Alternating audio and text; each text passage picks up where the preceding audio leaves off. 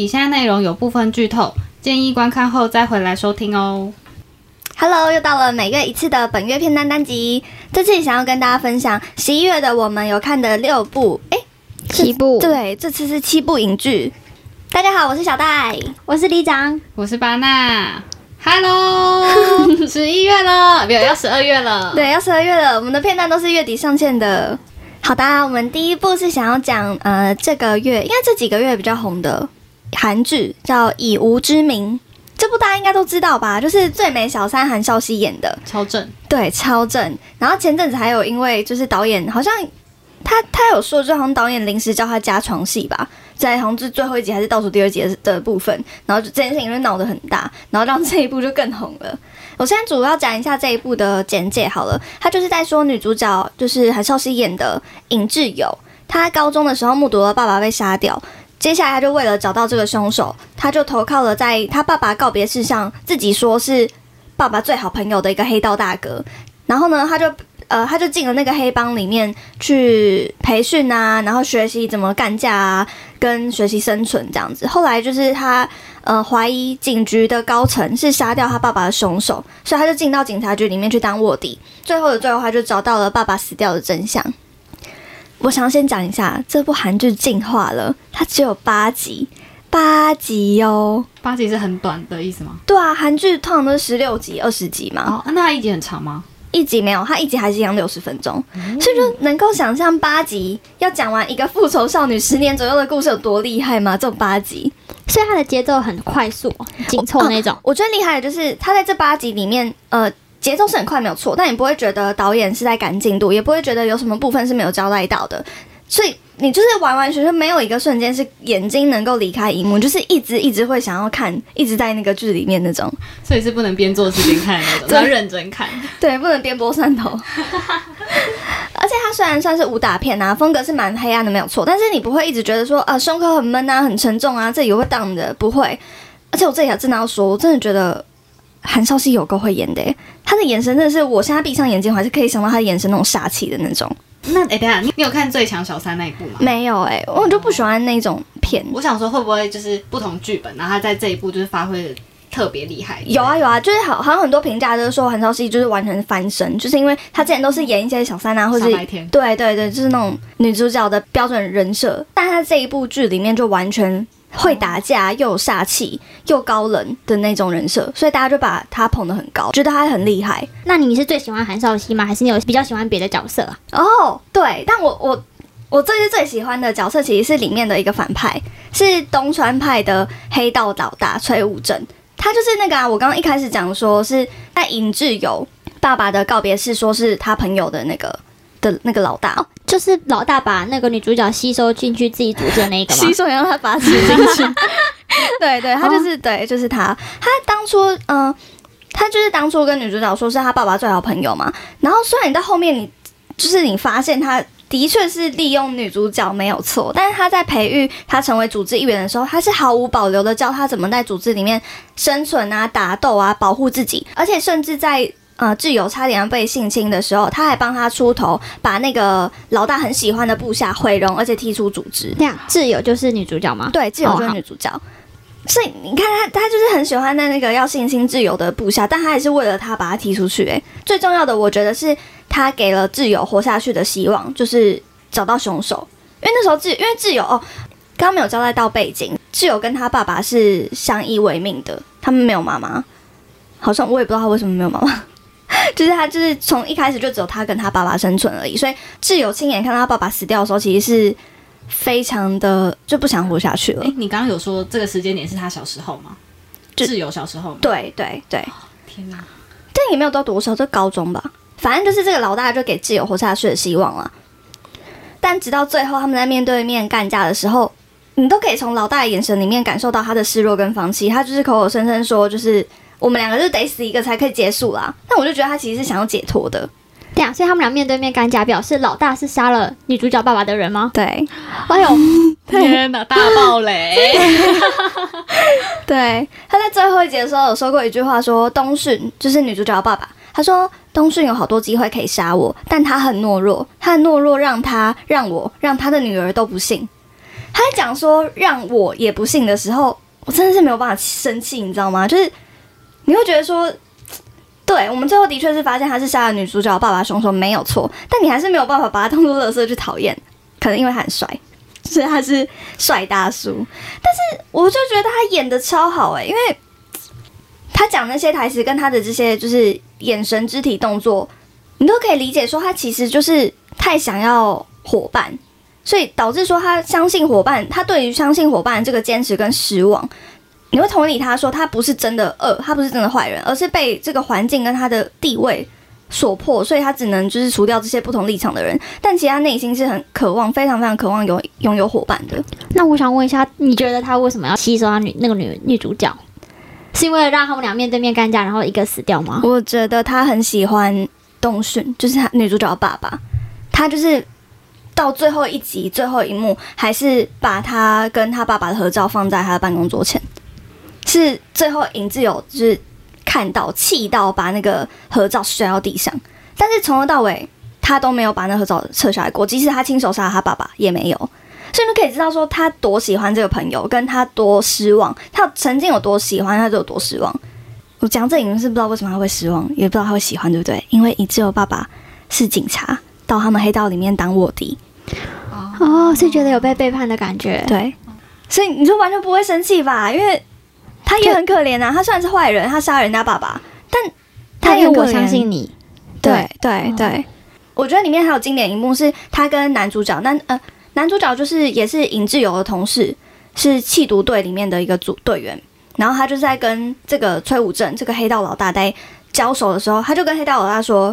啊，应该说黑道老大就跟他讲说，你不在我这个位置，你不知道为什么我会这样子。然后那个男主角他就说，你这样子太卑鄙了，凭什么你是在那个位置，你就可以杀人，你就可以做尽了任何坏事？所以你就会觉得啊，怎么办？我我不觉我我觉得对，没错，但是我又觉得啊，崔武正其实是有道理的，所以我觉得这就是导演跟编剧很厉害的地方，他没有让里面的任何一个人成为只是恶或是只是善的角色，坏人也有他的善吧，也有他的理念。你看崔武正还是有就是从小带着尹志友这样长大，在他要被欺负的时候也出来帮他出头，只是因为他跟他爸就是理念不同，嗯对。但是你看，好人好人也是有他的怨恨跟他的信仰吧？你看尹志友，他虽然是女主角是好人没有错，但他也杀了很多人呢、他其实到后面，他为了复仇，他杀了一堆人。那他杀的那些人是真的有跟他爸结仇的吗？还是他就只是没有，就是那个他们那个黑道的黑道的人，对。然后他他也有做一些坏事啊，就是因为他是被崔武贞利用，所以他进到警局里面当卧底，就是他反而是黑道里面的卧底。所以他跟他爸相反呢。对对对对，所以你就到这里，你可能又会觉得，哎、干干崔武贞真的是有个贱的。请问那个脏话也要比掉吗？但是你又能知道说，其实尹志友也不是完全百分之百的好人啊，他也他算是人设设定里面的好人没有错，但是他其实也做了很多跟善这个原则违背的事情，嗯，所以简单来讲，我真的超级无敌爱这一部，不只是里面的角色很会打架，大家都很帅，还有每个角色的演技那种内心戏啊都非常强，会让你一直去猜说，哎、这个眼神你是坏人吗？或是哎、你这个动作应该是不忍心吧？你不是真的坏人吧？我是不是误会了？是会有这样子的。所以还把这一部放在口袋名单，大家快点追起来，不要犹豫了。刚刚听完比较刺激的《以无之名》，我们现在来聊聊比较朴实的《四楼的天堂》。多朴实，好好难得听到的一个形容词哦。朴为什么形容一部剧很朴实？因为它就是顺顺的看完，你不会一直觉得嗯紧张刺激，或是觉得哦浪漫，哦不会有这种情情绪起伏。它没有什么高高潮迭起，嗯嗯它就是很好像很忠实的把一段故事说完，这个世界的几段故事说完。嗯嗯，而且我觉得这个这部片很酷的是，嗯，它里面的内容是有推拿师、心理咨商、剧团还有社运，就是我觉得是一个蛮大的突破。对，所以我觉得这部片真的蛮，首先就是光是名字还有内容就已经很吸引我了。嗯好，然后我先来介绍一下这部片。它每一集都会有一个病患来到这个名为天堂的，算是推拿馆吧。对嗯然后他，嗯、通常这些病患都是因为身体不舒服来，但其实这些不舒服是身体反映出来的问题，都是你可能是身份认同，或是家庭关系、情绪、生活压力之类的，造成你的身体不舒服。这是真的哦。嗯，所以我们我有可能有时候腰很痛，也是因为这种原因。可能是你坐姿不对，不是、对，就这种，它不是随便的。不是坐姿不对，跟你刚刚说的那些都没有关系。可是因为它确实有一些，呃，有几个个案是因为他们的生活压力导致他们用这种坐姿。哦，对我记得有一个超级，我觉得超酷的，就是他就是按一个人的肩窝那个地方吗？他说是什么心心包经吧哦，心包经，对，他说是心包经，然后他一按下去，他就爆哭，嗯因为他生活太压抑了。就是他的情绪都会压在这个地方，然后你一压就像推开来然后他就开始哭了。嗯，我觉得很天生气。他就这样按一按，就说你多久没哭了？天，这是眼泪就是掉一掉。而且重点是点是那个人没什么感觉，觉得为什么我就会开始哭了？嗯而且他那时候是好像是在哪里啊？下着我压压看。啊，没有，应该是巴纳压压看。巴纳应该 巴纳都没在哭的。对啊，他那时候就是被那个推拿师按完之后，他就整个吓到夺门而出嘛，想说他到底对我做了什么？他应该觉得他是妖孽吧？就是怎么会按一按我就什么巫师？对，就是呀、就是因为那个推拿师，推拿师他叫天意，就是天堂跟天意，对他那个天意他就会他会询问，然后会按嘛，就是会治疗，然后就会进而让病患们去了解自己的身心灵还有生活到底是出了什么问题，所以才会有这些反应。就像嗯、呃除了刚刚那个。每集出现的个案之外，他其实他是主角群，就是主角群也有很多各自的问题。就像那个我很喜欢的演员谢盈萱，她在里面演的是张琪，就是一个心理咨商师。他和他妈妈也有很多嗯沟通吧，就算是相处的问题。像他妈妈就是还困在就是很多年前被爸爸劈腿，然后离婚的阴影，然后得了卵巢癌，然后第三期吧也不肯就医，甚至是他跟他女儿沟通的时候也会有一种就是原本都好好讲话，但是最后都会变得很难听，就是会说什么哦你就很忙啊 啊为什么不结婚生子？我就是不够聪明啊，才会被你爸劈腿，然后才会被你说什么，呃，我讲还那很没礼貌，反正就是最后的场面都会很尴尬，很不好看。了。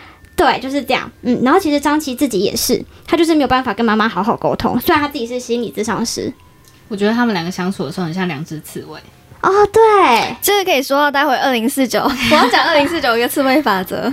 对耶，他真的，他们俩真的就是刺猬。嗯，对，，可是嗯，不得不说，我觉得这部片虽然每一集都有，嗯，可能不管是个案或是主角的问题，但他们整个流程就是剧情很流畅，而且演技真的很好。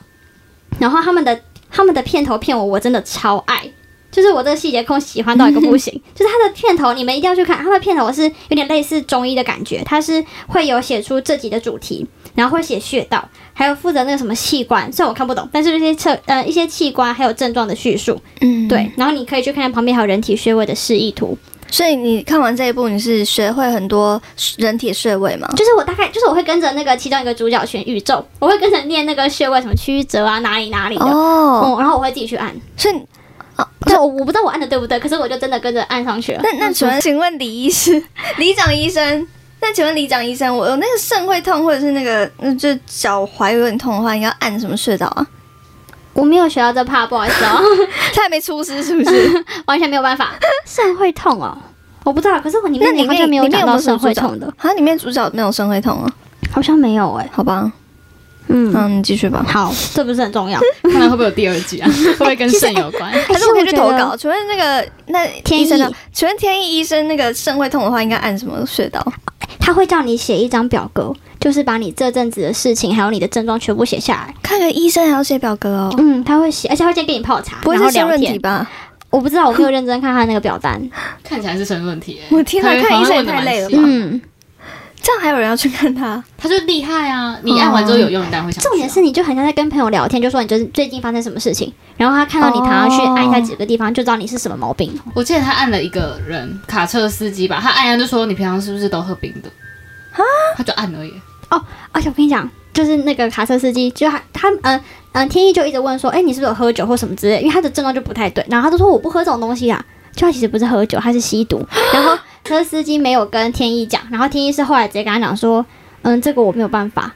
然后你要自己去解，然后那个那个卡车司机就说啊，好了好了，那我那我戒完毒之后，我可以再来找你吗？然后天意就呃语带保留，但是就有一种就是你的课题你要自己去解决，嗯，很有智慧。真的，所以天意天意本来的意思是说，就是你吸毒我就不帮你按哦。因为吸毒这件事情，你要先戒断这个毒瘾，才能去解决。那么他一辈子推都没有用，哦，懂。好像是不是天意一直都是在跟大家宣导这件事情？就是你要先面对自己的问题。对，而且你得去解决它，不然你一直回来找我都没有用，因为我就只是一个推拿师。对，没错，哇哦，对。然后我刚刚介绍完片头，我一定要再讲一下片尾那个巴纳，你有在认真看吗？还是你都跳过？直接按下一集。片尾我就我也很喜欢呢、它就是疗程摘要的笔记本，就是你会跟着天意去看这一集的个案，它发生了什么问题，然后最后就是推拿师会怎么样去会结束一个疗程的这种感觉。嗯哦，懂。对，我对我就是会认真看完他们的状况。对，嗯总之我真的很推荐，因为这部片没有紧张刺激，可是就会不自觉的会陷入他们说哦，他们有这些问题，会不会我自己也有？就可能我坐姿不良，嗯或者是我会或者是他的心理的课题，可能我们也有。嗯嗯，然后我也会期待说主角们一一的、慢慢的去了解自己内心的隐藏的问题，然后慢慢去解开，这样。嗯，嗯很推荐，而且大家真的会不自觉的想要去找天意推拿，对我听完我真的够舒服的。我有个想要，我光是用听我就很想要去被推拿。推一推就会哭喽，很棒的。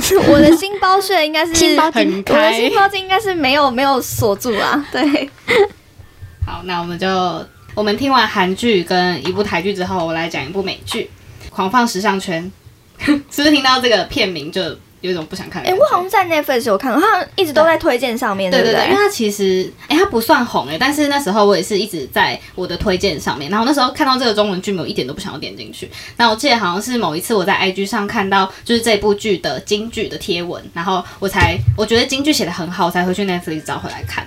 然后这部剧的英文剧名叫《The Bold Type》。然后这部片它的主角是三个在职场上的好朋友，那他们三个是在一间叫 Scarlet 的时尚杂志企业下面工作。然后其中一个主角是 Jane，她是杂志的编辑，然后 Sutton 是秘书，但她后来找到自己的志向，变成造型师，然后很酷吧，差很多。然后 Kate 她是社群主管，然后基本上这一部剧的故事就是围绕在这三个人他们在职场上发生的大小事，然后他们各自的感情线超级重，就很认真在谈恋爱，然后还有生活中的困难啊，还有他们在工作上这些同事们自己发生的大小事。然后我自己会觉得这部剧这三个女生好像就是在诠释所谓的 BFF。就 best friend forever，就是他们只要有一个人来一通电话，另外两个人就会丢下他们手边的工作，或者是另外一半立刻来到他们身边。屁嘞，那我就觉得超级不真实的啊、有多好？真的是认真理解的，而且他们就会就是嗯，可我觉得好像是他们的这个世界就是有点完美，就是他们的同事可能都很包容他们，而且我觉得有可能真的现实生活真的有人是这样子的、啊，只是我们刚好不是，也也因为我们没有遇到这样的朋友，哦，我觉得可能真的有人这样，所以我们就不会有 BFF。就祝祝福他们。好，然后我自己觉得，因为他现在总共是有五季，然后我第一季看的时候，我觉得超像 Emily in Paris，就是这三个女生就是漂漂亮亮的啊，然后工作能力强，然后工作环境又超漂亮，然后就算像我刚刚讲，她们只要出包都可以轻易找到解套的方法。就是同事都会帮他们，或是同事会帮他们找人脉帮他们，然后哦！对主管又都超爱他们，然后甚至是男朋友是什么公司的董事、主管多金又超帅，就是觉得这根本就人生对啊，他胜利们的世界会不会太快乐一点？对，那我就觉得，我都跟朋友说，这超像欧美版的八点档，就是整个超不真实。然后只是没有那么狗血，呃，有还是偏狗还血是有狗劈有狗血的地方，但我觉得它的议题比较深层了。嗯嗯对对对。然后因为我刚刚不是说它像八点档嘛，所以我就觉得他就算不不专心看，我就算走神二十分钟回来，我还是看得懂。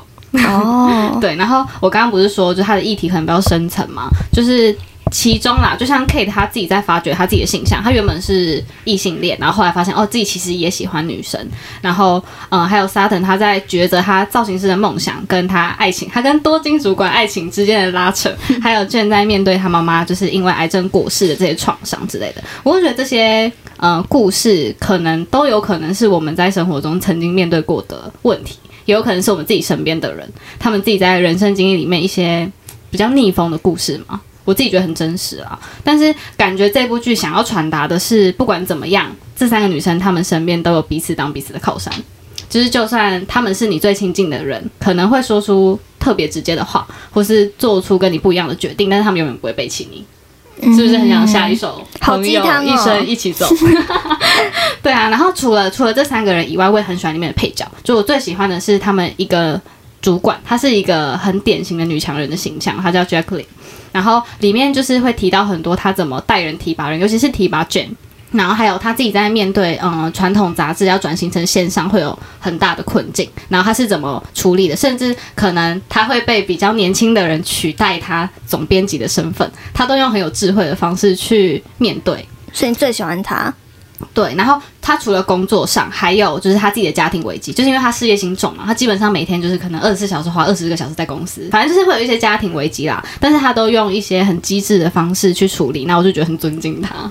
然后我觉得这部剧的议题，它的设定虽然很真实啊，但我自己觉得那个世界真的太完美了，就是那个世界很友善。我自己觉得现实生活里真的没有那么好的事情啊。它可能只能当爽剧看，对不对？就是你人生低潮的时候就看哦，这一部。对对对，就它蛮鸡汤的，就是我觉得里面有很多金句是很值得记下来激励自己的。嗯就是就像当初我被这部剧烧到，原因也是因为警局你。还记得你看到哪一句吗？呃，大家可以去 IG 看，我们到时候会 po 在 IG，大家可以去看我最喜欢的那一句。我自己觉得算是有满满心灵鸡汤的这部剧啊，我自己越追越喜欢。然后因为第五季就是最后一季，现在已经完结，所以我自己看完之后就觉得啊，真的是有点舍不得。毕竟这种就是每天看的这种对，剧，就是觉得好像他们是我的朋友那种感觉，朋友一生一起走。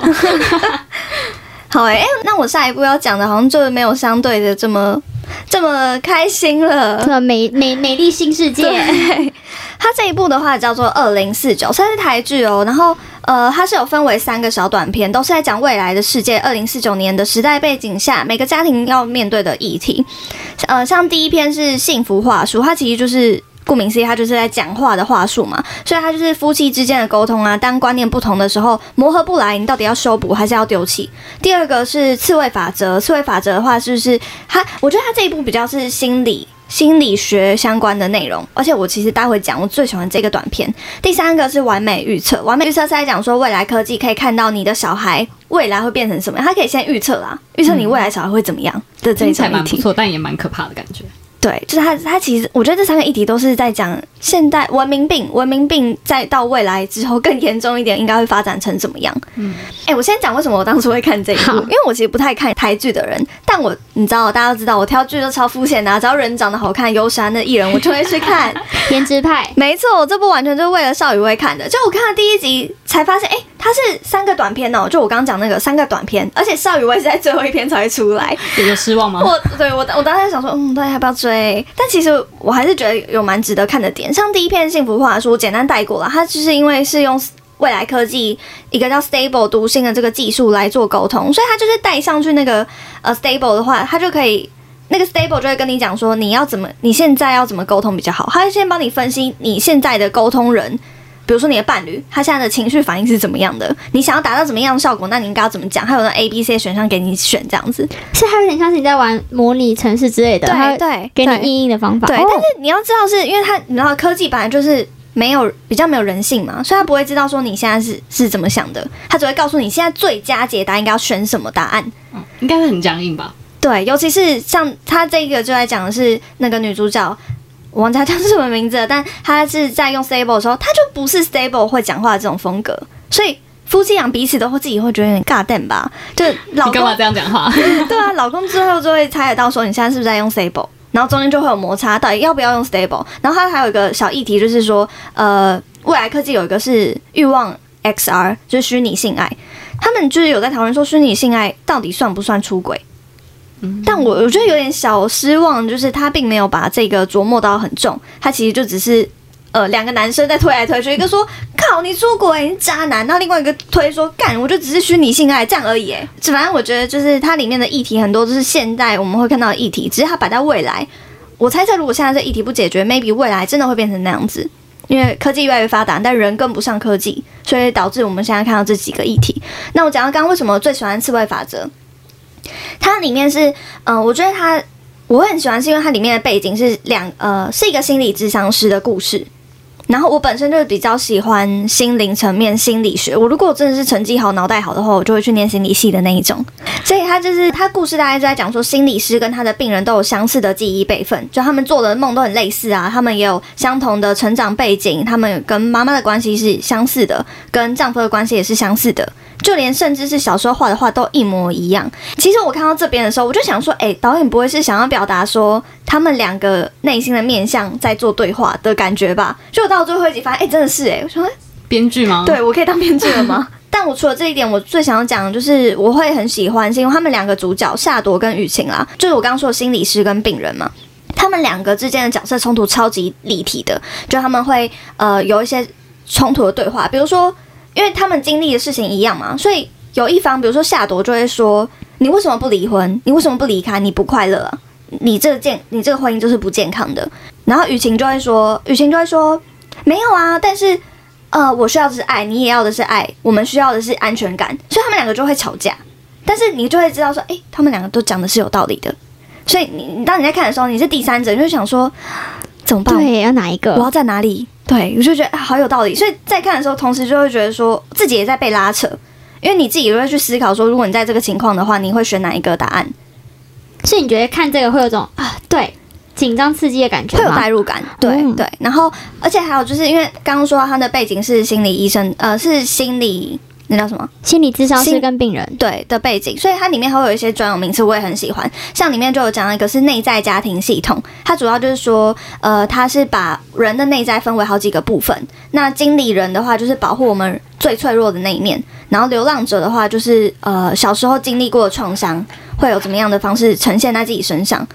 那他有解释这些人在这些系统有什么样的他就会在呃，他就是雨晴这个心理智商是在帮夏朵智商的同时，他就会讲到这些专有名词，比如说他就会说经理人是讲那呃夏朵你在工作上，你在工作时就是经理人会出来在保护你，像这种，哦然后我就觉得哦天哪，好有知识水分哦。对所以我觉得最喜欢这一部。然后第三部《完美预测》虽然是因为邵雨薇演的，我也很喜欢，但我还没有看完。他好像就我们今天录的时候，他才刚上架最后三集吧。我看了前面三集，我就已经超喜欢了。我现在就是蛮期待最后三集会怎么演。可是我记得蛮完美预测是不是在讲说他的孩子之后会杀人？那你觉得前面会有一种就是就是很洒狗血的感觉吗？可是你会带入自己说啊，如果我小孩会杀人怎么办？我觉得没有，但是我那时候我在看的时候，我自己一直觉得他小孩好像真的会杀人，就是他一直、一直在企图营造他好像会杀人，但他好像不会杀人。因为他他那小孩演的很强哎、那小孩明明就 baby，但演的超强，那超强戏的。我每次看那 baby，我就想说这个眼神 真的是，还是那个嗯小孩很适合去演以无之名，那个眼神很有力。他可能可以演以无之名韩少熙的那个小时候，超会演的哎。但我要讲的是，我觉得很厉害是邵雨薇，她没有演到，她完全把一个妈妈的心境演的超立体。因为像我也会担心说，我以后生小孩，如果我不喜欢怎么办？邵雨薇在里面也有同样的心境，他也是在生小孩之前很焦虑，生小孩之后同样焦虑。但是他看到小孩在照顾小孩过程中，他反而跟爸爸不一样是，因为爸爸一开始是养生了小孩就养啊，这哪有什么难的？然后反而邵雨薇是，呃，在带小孩的过程中，越来越去知道说，到底养小孩应该要保持什么样的心态。所以当爸爸后来反而讲说，我们现在杀死他，他不会，他不会知道的，他他现在没有关系的。反而邵雨薇是有不一样想法的人，就他的每一个阶段，他在带着这个 baby 的每一个阶段都有不一样的心路历程，而且他演的都是我们看得出来的，我觉得很厉害。所以你是跟着邵雨薇一起成长的妈妈，对，你是真的会懂他，你真的会 get 到他的点。反正这一部，这一部我觉得也是大家可以去看，而且呃，它因为有三个短片嘛，所以 maybe 大家可以挑一个自己最有兴趣的短片去看，而不用一一定要从头看到尾。所以一个短短片大概就六集而已吧，然后一集也是一个小时，所以其实也是蛮短的，也可以算是极短片，大家可以很 chill 的去看这样子。然后下一个我想要说的是，哎，下一个其实就都不是影剧了，诶下一个是电影。最近不是那个 Disney Plus 上架吗？然后我那天就随便想要找一部公主片要看，它就刚好在推荐里面的第一部，所以我就看了。但其实我要骚扰一下，我其实最喜欢的是 Rapunzel 长发公主，我就是就是勉为其难看一下那个灰姑娘啦。但而且说实话，我其实小时候没有很喜欢灰姑娘，我觉得她的故事都太太太幸运了，就是你看小美人鱼。艾丽儿她有付出她自己的声音去争取爱情，茉莉公主她也为了不要操控婚姻，不要被操控婚姻，甘愿放弃自己的公主身份。那你看灰姑娘，她就是很 lucky 的在森森林里面遇见了王子，讲了两句话就互相 fall in love，然后就翻身了。我很羡慕吗？我我觉得傻爆眼的，我小时候对灰姑娘的印象就是非常幸运的一个一个人生胜利组，对，然后他没有做任何事情，他就得到了很很完美的一个结果。有人还要跑了，他跑很快，最好是全国的未婚女性脚的大小都跟灰姑娘不一样，我跟你讲，我每次看到这趟，我也觉得很扯。很扯。你怎么可能二三半二三半我觉得很少见是吗？我觉得二二三三半啊，巴纳也是二三号半啊，对啊二三号半很少见吗？还是灰姑娘脚很大，四十二码？还是她脚板特别宽，十公分。超气耶！到底是有多难找？这样每个人每个人都要血足适语才可以穿进去啦。但我其实这次重看，我看到很多不同的体会，像其中这一段我就蛮印象深刻，因为灰姑娘的妈妈跟小艾拉，大家是不是知道她本名叫做艾拉？我刚刚吧正想问说谁是艾拉，ella 她到底有多不红？但我想要说，哦，就是妈妈就是那一段就跟 ella 说，我相信只要我们用心听，动物也会跟我们说话，我们就是这样学会照顾他们的。ella 就问妈妈说，那这样谁要照顾我们呢、妈妈说，当然是神仙教母喽。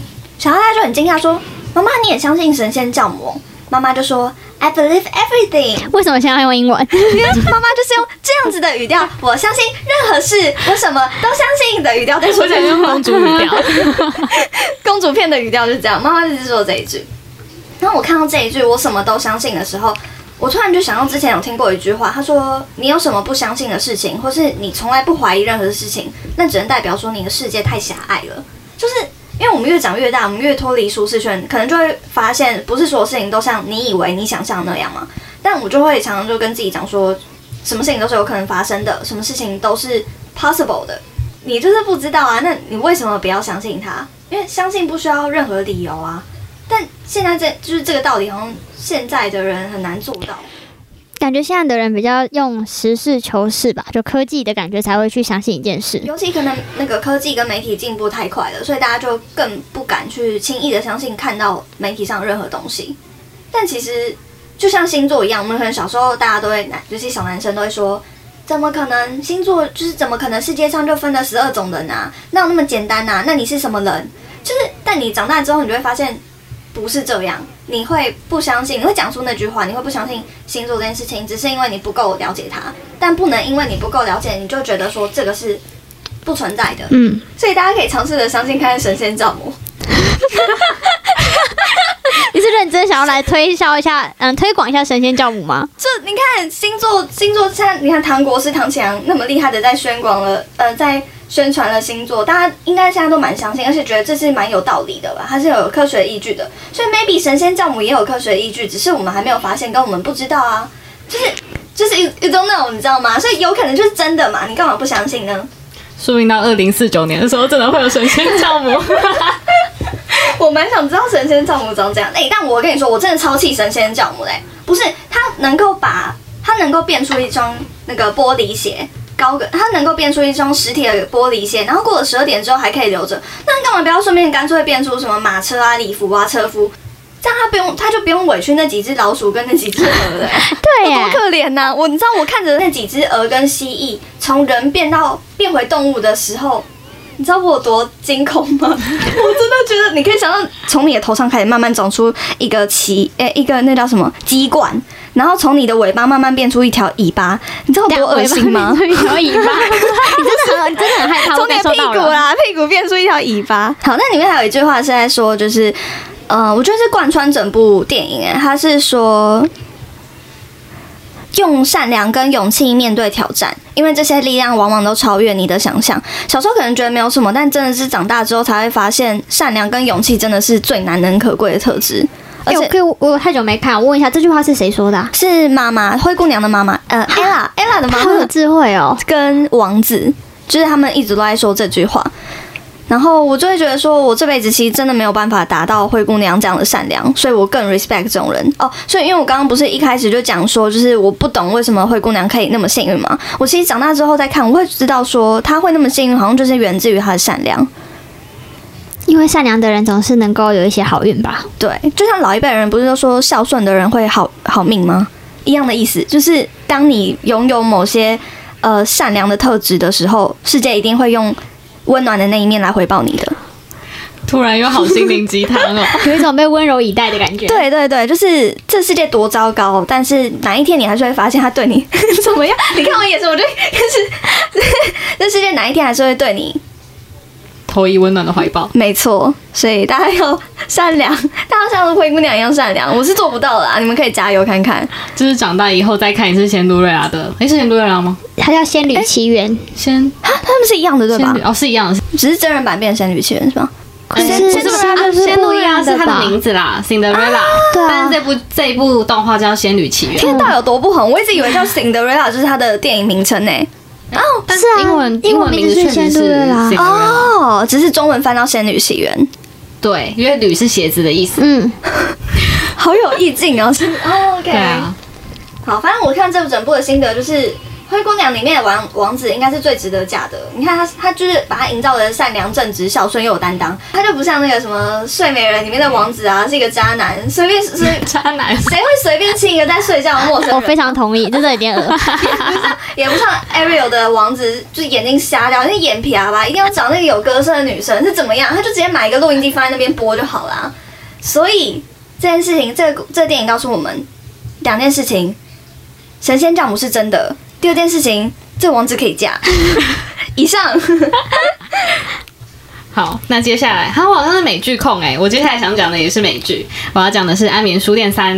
我但我觉得在我们开始讲这部剧之前，我们要先丢掉原本有的价值观、跟三观、跟道德观，让我们来用一个娱乐的心情来谈谈这部剧。所以后面如果有提到什么杀人啊、暴力行为，请大家就先轻松看待就好了。哎，对，好像是十八禁。好，它是这个故事背景，它是一个恐怖情人。就，然后我们用他的视角来看这个故事。他呃，就他是一个看起来文质彬彬、观察入微、不动声色的去了解你，让你觉得天哪，他就是我的真爱，他怎么可以这么了解我的那种男生？就他不会伤害你本人，但是只要会伤害你们两个之间关系的第三人，那个人就完了。他可能会 无声无息的 把他消失，或者是他可能会把他关到他在书店地下室的玻璃屋。那个玻璃屋超级惊悚，不是就会有很多那个女主角身边的人呢，然后挂在挂在上面，没有挂在上面，他只要把那个人杀掉，他就会把它处理掉。什么叫处理掉？埋起来吗？对他可能他做过的是分尸装起来丢到野外把它埋起来，也有用过他用呃店里面的绞肉机把人绞碎过。啊，对，那玻璃屋是要干嘛？玻璃屋是把它。还没杀掉他之前，把他软禁在里面的，哦，所以还会活着，还活着。然后他不会折磨他，但他就会把他关在里面，让那个人知道他没有希望。我想问一下，那玻璃屋会同时有两个人吗？还是只会一个人享有独立的套房？通常是独立套房，但是也有情况是，比如说一对夫妻或是一对朋友一起被关进去，所以也有过两个人同时在里面。哎，没有人逃出去过。有一个人险些逃出去过，然后被抓回来。对，因为那个人比较聪明，他用心理战术去诱导他。因为那个人，反正我们就可以爆雷，我就直接讲。反正那个人是第一季的女主角贝克，然后因为他知道就爱他，但是他呃，就是因为贝克知道他会杀人，所以才把贝克关起来。哦，所以他就用那个动之以情的方式，然后去诱导就。让他出来，他好像让他去上厕所吧，还是干嘛的？那他就趁机就是拿凶器要弄，就是把舅刺伤他。但是最后就是舅反应很快，贝还是被关回去，然后最后他就被舅就是杀掉了。但我觉得在第一季的时候，其实基本上就是贝克跟舅的恋爱故事了。然后，呃，他怎么从一个完美情人变成一个杀人犯这样？然后最后最后就是呃，舅把贝克杀掉了。对，这是第一季的结局。对，然后舅还写了一本。贝克的自传，让大家以为贝克是抑郁而死的，很可怕吧？哎，他念什么系啊？不会是法律系吧？他没有讲他念什么，好厉害哦！但我觉得他已经从小到大就是心思很深沉的人。他有很多方法可以湮灭证据。哎，但我其实我看第一季的第一集吧，嗯，我真的觉得就很帅哎。他第一季超级帅，我那时候看到的时候，我就觉得不知道是不是主角光环吧，他连杀人我都觉得他很帅。你已经抛弃所有道德观，对我抛掉道德观才看这部剧。所以你刚刚讲的是第三季哦。对，那好，那我就直接讲第三季。虽然我觉得是。第一季最好看，然后再来才是第三季啊！但我觉得第三季的内容很特别，因为他就是反正后来他不是把贝克杀掉嘛，然后后来第二季就遇到另外一个女主角叫 Love，然后呃第三季的时候这两个人就结婚了，然后他在第二季的时候有提到 Love 其实也是大魔王，所以第三季他们结婚是什么意思？就他也会杀人哦！天哪，他们俩是互相发现吗？还是怎么样？还是坦诚相见？第二季是 Love 最后不得不跟他坦诚。反正他们就是曲折离奇啦，然后 Love 其实看起来也是一个就漂漂亮亮的女生啊，然后最后她就是自己跟 Joe 坦诚说，哦，其实谁谁谁也是他杀掉的，但他不像 Joe 那么厉害，就是杀遍天下无敌手。Love 他只是杀过一个人，然后一个而已哦。那他杀那个人是为什么？因为 Joe 身边的女人吗？呃，不是哎，他他们他们两个会杀人的原因，基本上都是为了保护。呃，他跟另外一个人关系，像就是为了保护跟另一半的关系嘛。那 Love 就保护他跟弟弟的关系。啊，那你说他们结婚，他们这样，他们是在知情的情况上结婚了？对，所以我就觉得很变态。就是你能想象这两个人都都知道彼此会杀人，所以他们就有点在叠对叠。嗯。我记得有一幕很，我自己觉得超级好笑的是，他们搬到了一个新的城镇，然后他们两个一开始应该是想要改过自新吧，就是好好想要好好生活，然后好好的抚养一个小孩长大，但是因为一些意外，然后他们又不小心杀了一个人，有这他们两种不小心个，他们两个就联手要湮灭这个证据嘛，所以他们又在新的住处一起盖了一个新的玻璃屋，然后他们两个就想象两个人一起盖房，跟他们两个就会在注意彼此在做什么，然后他们两个就一起在玻璃屋里面都各自藏了一把钥匙，就怕自己哪一天被关进去。对对对，然后结果最后就变成他们的弱点，就是有人我呃用这个钥匙逃出来了。就是因为他们两个不相信彼此，哦，所以有别人有人人进去，发现了然后拿了他们自对己的钥匙。哎呦，对，那他们逃出来了。哈那怎么办？呃，有下一季还没看到。应该会有下一季。对，哇塞！然后，所以我就觉得，呃，好像这一部剧除了就是杀杀不杀人之外，它也有在隐喻说，就是婚姻里面的信任跟伙伴关系吧。就是如果你们两个都没有那么信任对方的时候，好像你的做什么事情钥匙就会被都会。别人拿走。对对对对对对对，然后再来是我觉得就是演愣那女主角真的很漂亮，我觉得小戴可以去看，因为她真的很漂亮，而且我觉得她也很会演，就是因为她的。呃，人格角色的特质养成，反正她就是从小就是一个没有安全感的人，然后她很害怕失败跟在意别人的看法，所以就是他在演那种嗯、呃被别人嘲讽，但是他又要保持他自己光鲜，不知道他是不是天秤座，他保持自己光鲜亮丽的外表，或是他发现旧外遇的时候，或是他自己就是再次杀了一个人那种在崩溃边缘的情绪，我觉得他都诠释的超级到位，他都会嗯、呃在发抖，就是他不管是笑的。哭的还是生气的，他都会微微的在发抖。然后我只要看他发抖，我就会起鸡皮疙瘩。嗯，好，我觉得我必须讲一点，就是真正被灭掉的人，好像都是好人哎、这 真的是得把三观丢掉来看欸诶。对 对，因为我觉得好像就是跟跟说谎一样，就是你杀了一个人，好像就要再杀十个人来掩盖真相。但是就是比如说他们这样真的杀了这么多人，整个小镇看起来还是很平静，好好的在过生所以。他的邻居都不知道他们是有一些坏人，不知道，真的不知道。邻居间之间不邻居之间被消失也不会有任何歧义耶。新世界吧，这种杀人犯看到应该会觉得非常兴奋。对他们没有恐慌，就是他们即便知道有人失踪，呃，可他们好像不知道是被杀掉，他们怀疑他是不是被杀掉的，但是呃，就是被救，他们塑造成每个人都是自杀的。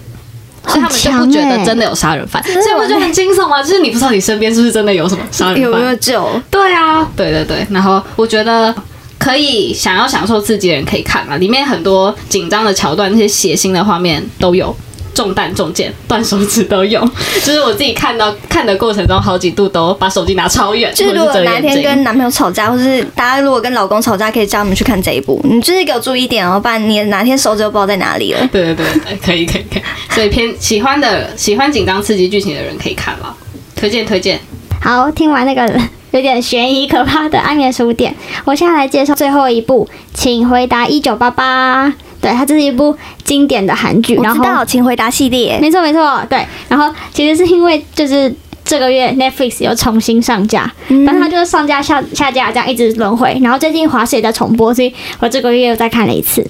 然后简单介绍一下，嗯，这个故事是发生在一九八八那个年代，就是住在双门洞的，呃，像街坊邻居，就他们五户，还有他们五个年纪相仿的朋友，他们就是互相打闹，从高中到嗯出社会的这段时间的相爱相杀，对，没有真的杀，那就是一起玩闹的过程，没有没有像那个没有像安眠书店一样 对真的把人家杀了。